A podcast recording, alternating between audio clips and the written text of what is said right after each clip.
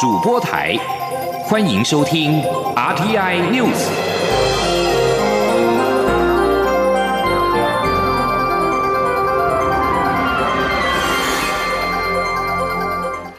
各位好，欢迎收听这节央广主播台提供给您的 RTI News，我是陈子华。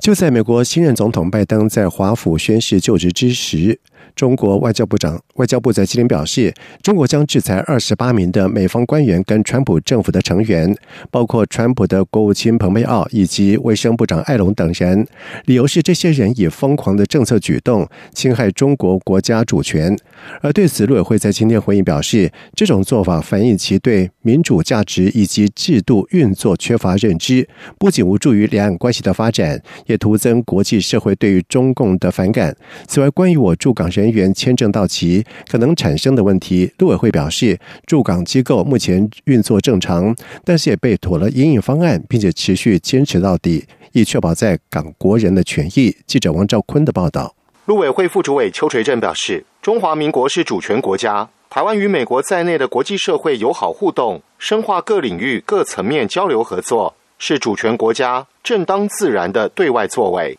邱垂正指出，中共对美国前官员实施制裁，并一再以负面言论对我恶意批判，反映其对民主价值及制度运作缺乏认知，不了解台湾民意，不仅无助两岸关系发展，也只会徒增国际社会对中共的反感。他说：“我政府维护台海和平稳定的政策一贯而坚定，坚定捍卫主权及自由民主价值，积极的。”会与国际社会发展友好的关系，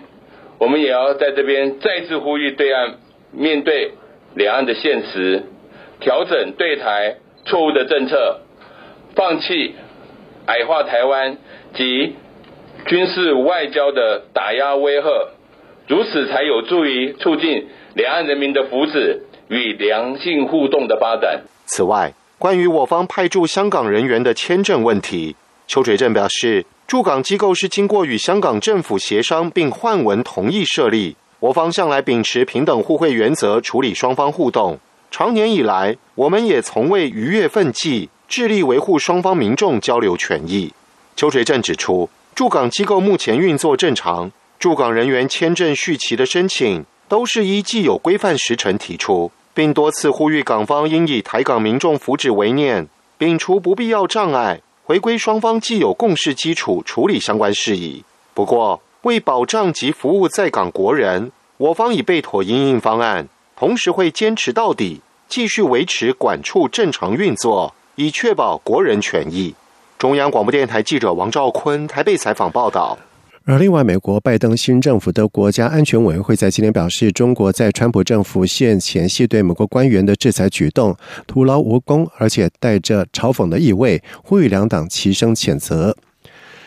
中央流行疫情指挥中心指挥官陈时中在今天下午表示，新增三个境外移入武汉肺炎确诊的病例，两例菲律宾入境，另外一例为丹麦籍男性，日前自费裁剪之后验出了阳性，目前住在医院治疗当中，其 CT 值很高为三十，研判境外。感染高，在今天没有本土个案，而对卫福部桃园医院群聚感染已经造成有十个人确诊。中央流行疫情指挥中心表示，在感染源按八一二以及指标个案按八三八共五名的确诊者当中，验到主要流行的 D 六一四 G 变异病毒株，同时又带有 L 四五二变异。目前美国加州以及世界各地都有验出这个带有变异的病毒是否更具有传染力，还在验证。记者刘品希的报道。卫福部布里桃园医院发生院内群聚感染，疫情指挥中心二十一号公布，今天没有新增本土确诊，确诊者的医院跟社区接触者的检验结果目前都是阴性，疫情暂未扩大。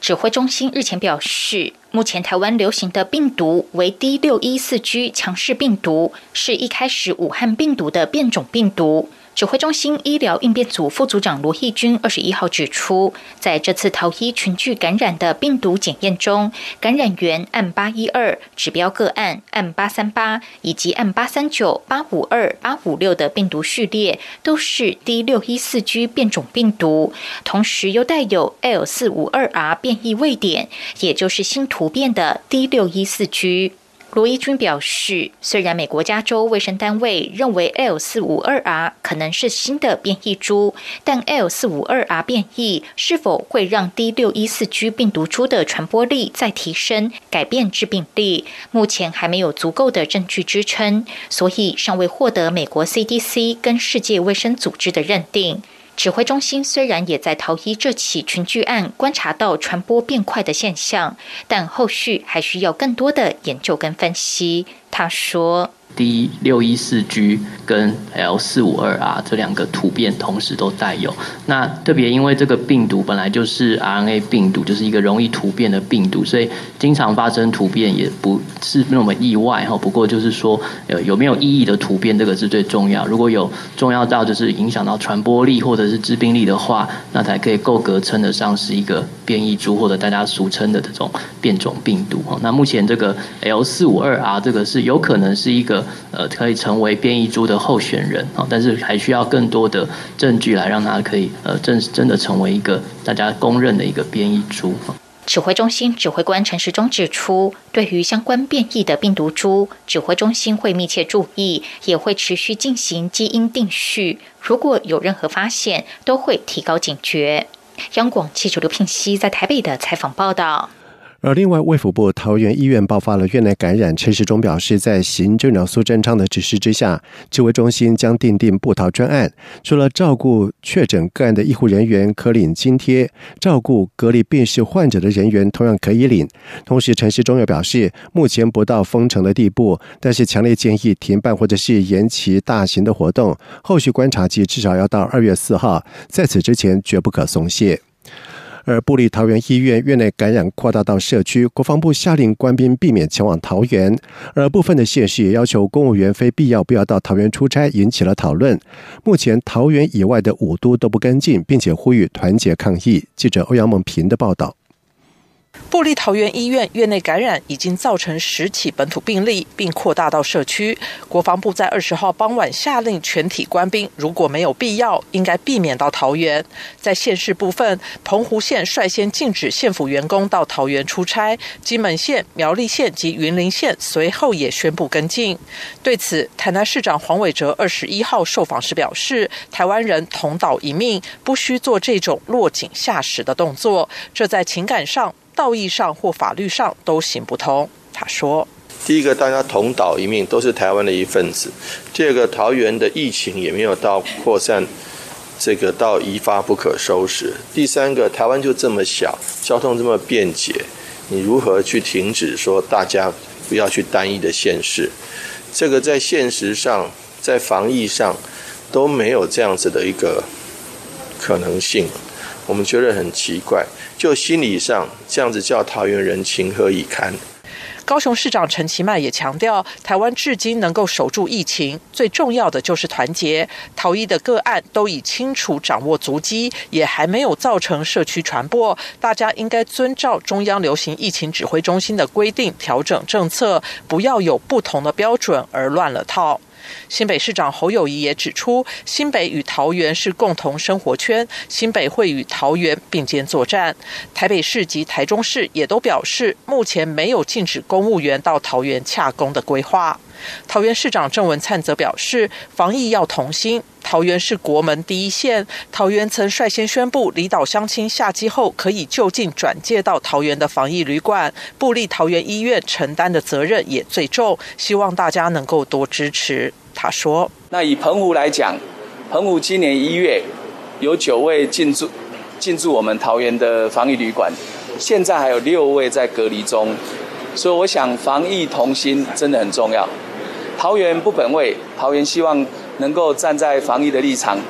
把这个第一线顾好，那也能够把台湾顾好。”郑文灿也指出，环保局清洁大队及国军支援的化学兵已经完成布桃周边社区共七个里的清洁及消毒工作。凡是确诊病患足迹所至之处，都会加强消毒。全市三百六十个据点，包括车站、捷运站、商圈、夜市及传统市场等，也将加强消毒的频率，务必使环境污染因素降到最低。中央广播电台记者欧阳梦平采访报道。接下来我们来看台北股汇市在今天的表现情形。在美国总统拜登宣誓就职、美股上演庆祝行情之下，三大指数创下了新高，加上台积电、联发科股价再创新天价，激烈的台北股市在今天中场是大涨了三百四十七点，收在一万六千一百五十三点七七点，涨幅为百分之二点二，成交值为新台币三千五百五十二亿元。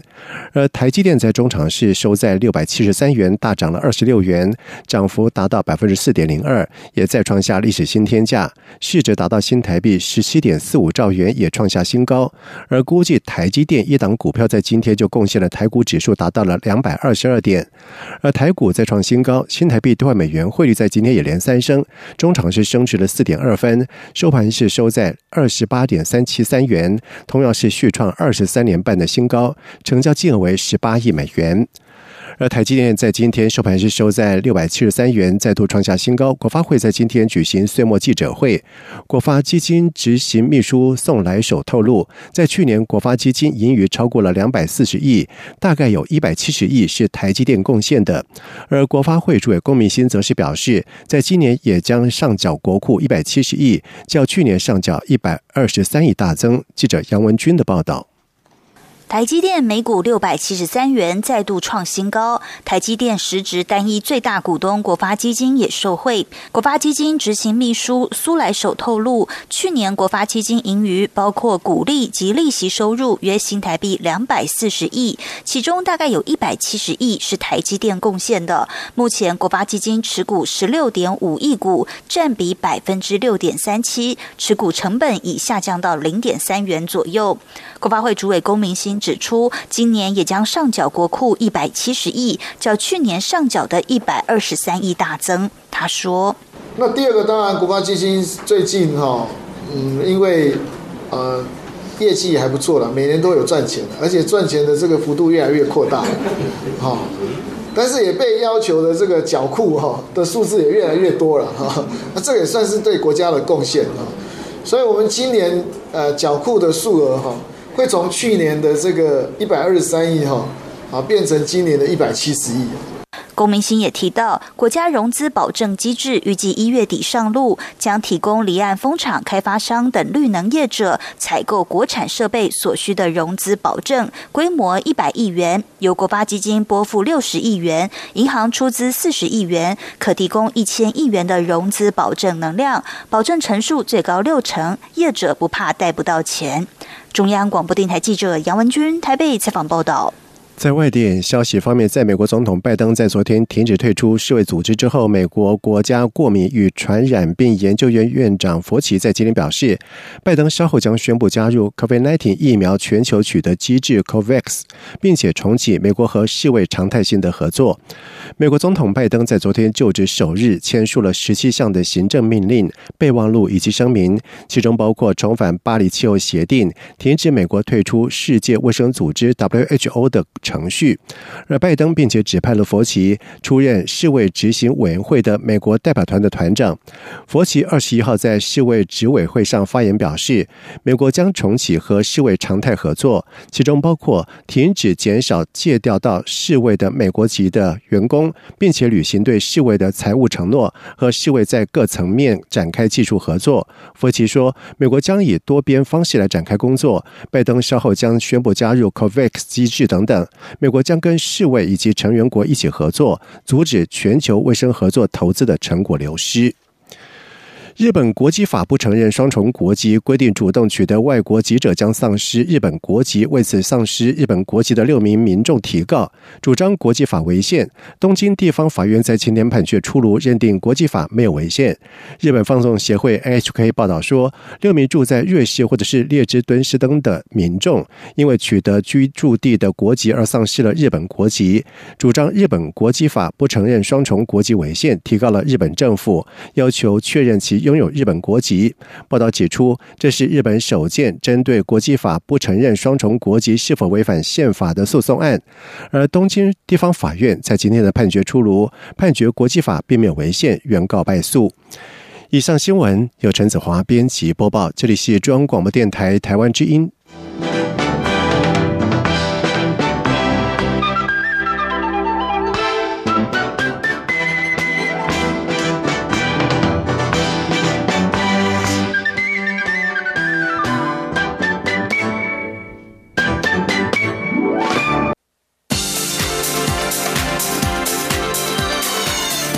是中央广播电台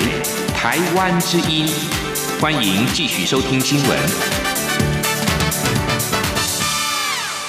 现在时间是晚上的七点十五分，欢迎继续收听新闻。卫福部桃园医院发生 COVID-19 群聚感染事件，使得近期有关于防疫保单是再度引起了热议。而其中有一款防疫保单，年保费是新台币五百元，一旦接获了卫生单位的通知，需要居家或者是集中隔离检疫或者是治疗，就可以立即获得十万元的补偿金。由于近期疫情使得居家隔离的人数暴增，而相关保单的销售量也飞涨。对此，保险业者私下表示，这样的保单应该只有台湾的业者敢贩售。毕竟，台湾的防疫在全球可以说是模范生。若国外的保险业者也推销类似的保单的话，铁定赔钱。记者陈林信宏的报道。去年年初，COVID-19 疫情爆发后，台湾国内多家保险公司陆续推出相关防疫保单。不过，大部分的防疫保单总会结合医疗保险或是住院日额保险金，因此保险费每年得数千元起跳。像是富邦产物推出的一起守护保单，只要因法定传染病住院，最低理赔金额每天新台币一千五百元，可以达到最高四十五天。至于隔离补偿金一次为一万元。另外，关怀保险金一次一万五千元，保费以三十五岁女性来看，一年需缴交一千五百七十七元。至于台湾产物保险推出的秋冬起义保单，则相对简单，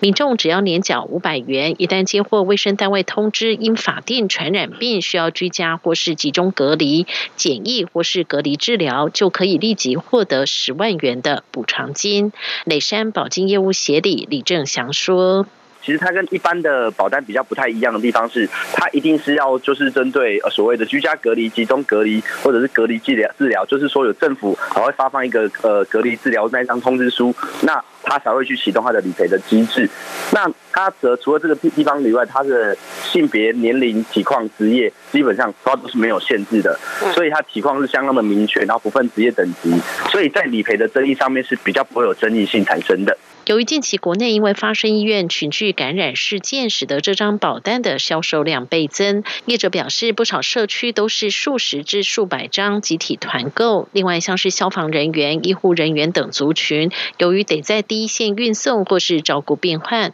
因此也是这款保单的爱好者，让业者直呼已经许久不见买保险买的这么积极的情景。不过，这张保单也有但书，也就是如果被保险人前往卫福部疾管署发布。的国际旅游疫情建议等级属于第三级的地区，或是被保险人违反法律规定、行政命令，都是保险理赔的除外范围。另外，投保时也必须是在中华民国境内。至于满六十五岁以上的长者投保，保险金额最高以五万元为限，保费每年降为两百五十元。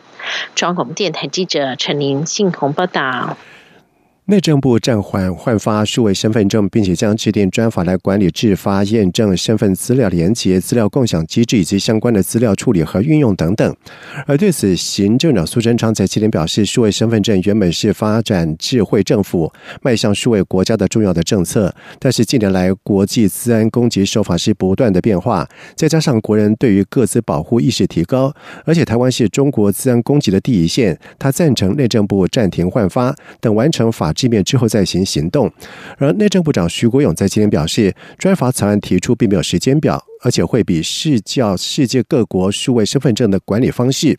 而行政院编列新台币四十八亿九千多万元来换发数位身份证。徐国勇表示，在暂缓换发之后，将按照契约以及厂商进行后续的处理。他认为，软体跟第三方验证部分应该不会产生损害，但是在制卡的部分，因为中央印制厂进口设备还有招考人力投入制卡，将会产生迟延损害的问题，金额因为暂缓时程。而不同，内政部将会依照合约来处理，投入的经费都会有相关的成效，不会有浪费的问题。国内的疫情升温，行政长苏贞昌今天在行政院会指示了各部会落实春节旅游、大学学测的防疫工作，继续守护台湾的防疫成果跟国人健康。记者王维婷的报道。福布利桃园医院群聚感染，累计已经有十人确诊。行政院长苏贞昌二十一号在行政院会表示，布利桃园医院是桃园机场边境管理的第一线，负责收治疑似病患和协助机棚检疫工作。他表示，布利桃医全体医护辛劳付出，国人应该用最大的诚心与诚意感谢医护的贡献。苏贞昌表示，因应春节期间返乡及返国人潮，希望各县市政府府配合中央调度防疫旅馆资源及媒合。而二十二号将登场的学测，苏奎也要求教育部以最高规格做好防疫措施。行政院秘书长李梦燕转述说：“呃，春节会有很多返乡啊，或或是返国的人潮，那请各县市政府在防疫旅馆的这个呃建制媒合上，能够能够来全力的配合。那另外学校现在是寒假啊，包括。”呃，各级学校都已经陆续的放寒假，那么在相关的学校的呃不包括呃接着职考的部分，也请教育部呃做好相关的呃最用最高的规格呃来呃来做好相关的防疫的措施。苏奎感谢各地方政府、各地公庙及社团以防疫为优先，取消或延后举办大型活动。接近年节，也有许多餐饮宴会。苏贞昌也希望尽量减少大型聚集，如果有聚餐饮宴需求，也要遵守防疫措施。苏贞昌也表示，中央流行疫情指挥中心指挥官陈时中去年三月就已经要求公众人物不要跑摊，他也提醒政府公职人员和公众人物以身作作则，降低疾病传播风险。中央广播电台记者王威婷采访报道。而国内的疫情升温，基于防疫，行政院长苏贞昌原本预定在二十一号跟二十二号和立委的参叙也因此取消。新任中华职棒大联盟会长的蔡启章在今天正式的宣布任命资深棒球人杨青龙担任联盟的秘书长，并且强调在上任之后将优先检视联盟的规章法规，该检讨就要检讨。另外也会成立防疫工作团队，配合指挥中心，在今年球季开打之前做好一切可能的阴影措施。记者江昭伦的报道。中职新任会长蔡其昌二十一号与媒体查叙，并宣布任命有业余职业总教练资历的杨青龙担任联盟秘书长。杨青龙过去曾是棒球选手，历经业余职棒总教练，也是亚洲棒球总会技术委员长。蔡启昌表示，任命杨青龙的理由是他热爱棒球，有棒球专业，行政资历丰富，娴熟棒球典章制度规则，个性圆熟温和又不失坚持，加上自己年轻时候也曾是杨青龙的球迷，因此邀请他担任联盟秘书长。杨青龙表示，他对自己接下秘书长一职的期许是扮演好会长的幕僚长角色，提供专业建议，并将联盟与各球团形成的共识或交办的事项确实执行。虽然是一个挑战，但他乐于承担。在秘书长人选就定位后，蔡启昌表示，首要工作就是在明确、公开、合理的原则下，检视联盟现有的典章制度，如自由球员制度等等，不合理的就要立刻改。如果是制度清楚合理，只是没有向外界解释清楚，联盟也有义务说清楚，减少争议。这部分希望可以在球季开打前有一个初步结果。另外，随着中职今年球季即将开打，防疫工作更要落实。蔡启昌说。盘整整个的联盟的典章制度，这个是第一个要做的事情。那杨老师他这方面他是专专家了哈，他当过过去他的资历，我想应该来做这工作，应该是最适当的人选。那第二工作就是因应这个防疫的状况，这个防疫优先。我们随着疫情的进展，跟中央疫情指挥中心要保持最密切的联系，有助于我们接下来面对职棒的开幕啊，是不是能够如期的开幕？那观众可不可以进场？或者是多少人可以进场？我们必须要提早去应应，做一些呃相关的这些准备的措施。蔡启昌强调，他身为球迷，了解球迷的感受，因此他上任会长后，也会以球迷的角度推动一些改革。但他不会一意孤行，还是会听听联盟其他人的意见。其他包括推动运动产业发展条例二十六条之二修法，他也希望能在今年通过，创造终止第六队的诱因。尽管具有民进党籍身份，但蔡启昌强调，来到联盟只聚焦棒球，只会问哪一队，不会问哪一党。他欢迎各界都到球场看球，带资源进来，他都举双手欢迎。中国电台记者超伦台北草报道。接下来我们来关心天气方面的消息。中央气象局表示，台北车站在今天的高温达到了摄氏二十九点八度，跟一九七二年的一月二十三号并列是设站以来一月史上的第二高温。而在史上第一高温是在一九六四年的三十一点九度。气象局预报员林定仪表示，今天南方云系北移，水汽是逐渐影响台湾，预估在明天宜花东可能会有短暂雨。至于在气温方面，二十三号东北季风才开始影响。降温的幅度并不大，二十四跟二十五号冷空气影响最明显。大台北地区高温大约是十八度，其他地区高温影响不大。而在低温方面，大台北大约是十五度，竹苗中部地区大约是十二到十三度左右。预估在二十六号白天，东北季风减弱，会逐渐的回温。中国应用程式微信在美国加州的用户在二十一号控告微信的母公司腾讯替中国政府监控跟审核用户。总部设在美国的非营利组织公民力量和六名的加州居民在加州戏谷联合提告。公民力量创办人杨建立发布新闻稿表示，公全球民主价值遭到破坏，鲜有缓和迹象的同时，我们试着以这场诉讼作为缓和破坏的部分努力。借着这么做，或许能够透过。仰赖法治为扭转局势尽一份心力。诉讼状当中表示，腾讯跟中国政府关系匪浅，因此得以不受市场影响，保持竞争力。接下来进行今天的前进新南向。前进新南向。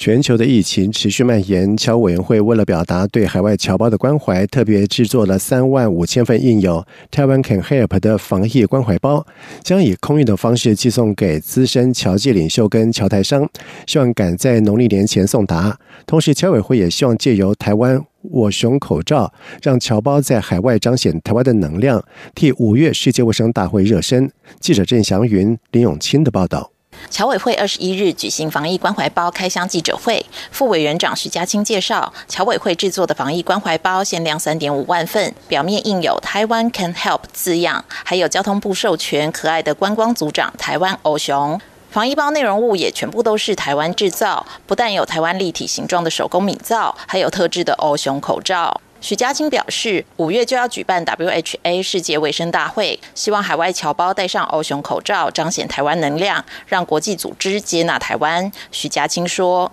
那我们都希望说，戴着这个口罩呢，在海外可以帮台湾呃更清楚的来彰显说，在这次疫情当中，呃，台湾不但有能力可以自己自立自强，更有能力来帮助全球所有的人类呃健康。”可以维持一个好的状态，但很期待呃，这国际组织哦能够接纳台湾啊，让台湾能够实质发挥效益。世界台湾商会联合总会咨询委员、马来西亚拿督陈坤煌指出，全球六大洲侨台商不但共同想出守护台湾、协助世界的口号，也自动自发采购防疫与医疗用品，送到各国主流社区。侨台商更发挥爱心，购买十几万片口罩，捐赠印度人民使用。他强调，防疫没有国界，期盼 WHO 接纳台湾。陈坤煌说：“也呼吁世界卫生组织 WHO。”不要因为政治的因素，将我们台湾摒除于世界卫生安全的架构。台湾不是世界的核心，但是世界缺少了台湾的防御这一块，我相信将有非常大的一个缺陷。而疫情爆发这一年来，侨委会也陆续协助侨胞向疫情指挥中心购买一千九百万片医疗口罩。为保障侨台商事业顺利营运，侨委会推出防疫纾困整合方案，陪伴侨台商渡过难关。徐家清表示，这次希望借由防疫关怀包，在海外宣扬我国防疫形象，争取更多国际友人支持我们加入世界卫生组织。央广记者郑祥云、林永清采访报道。在驻缅甸代表处的促成之下，国立屏东科技大学农学院跟缅甸教育机构签署了合作协议。由于受到俗称武汉肺炎 （COVID-19） 疫情的影响，现以线上授课的方式来培训缅甸的农业人力资源。驻缅甸代表黎朝成在今天见证了双方的合作协议签署，训练缅甸农业储备人才。同时，代表处也表示，合作计划的目标在于结合台缅双方现有的教育资源，由缅方教育机构自筹。经费，台湾方面则是提供专业的训练课程，建立培训缅甸农业人力资源的新模式。先以线上教学的方式推动新南向政策二点零的农业合作计划，强化台湾跟缅甸长远的互利合作关系。以上新闻由陈子华编辑播报，这里是中央广播电台台湾之音。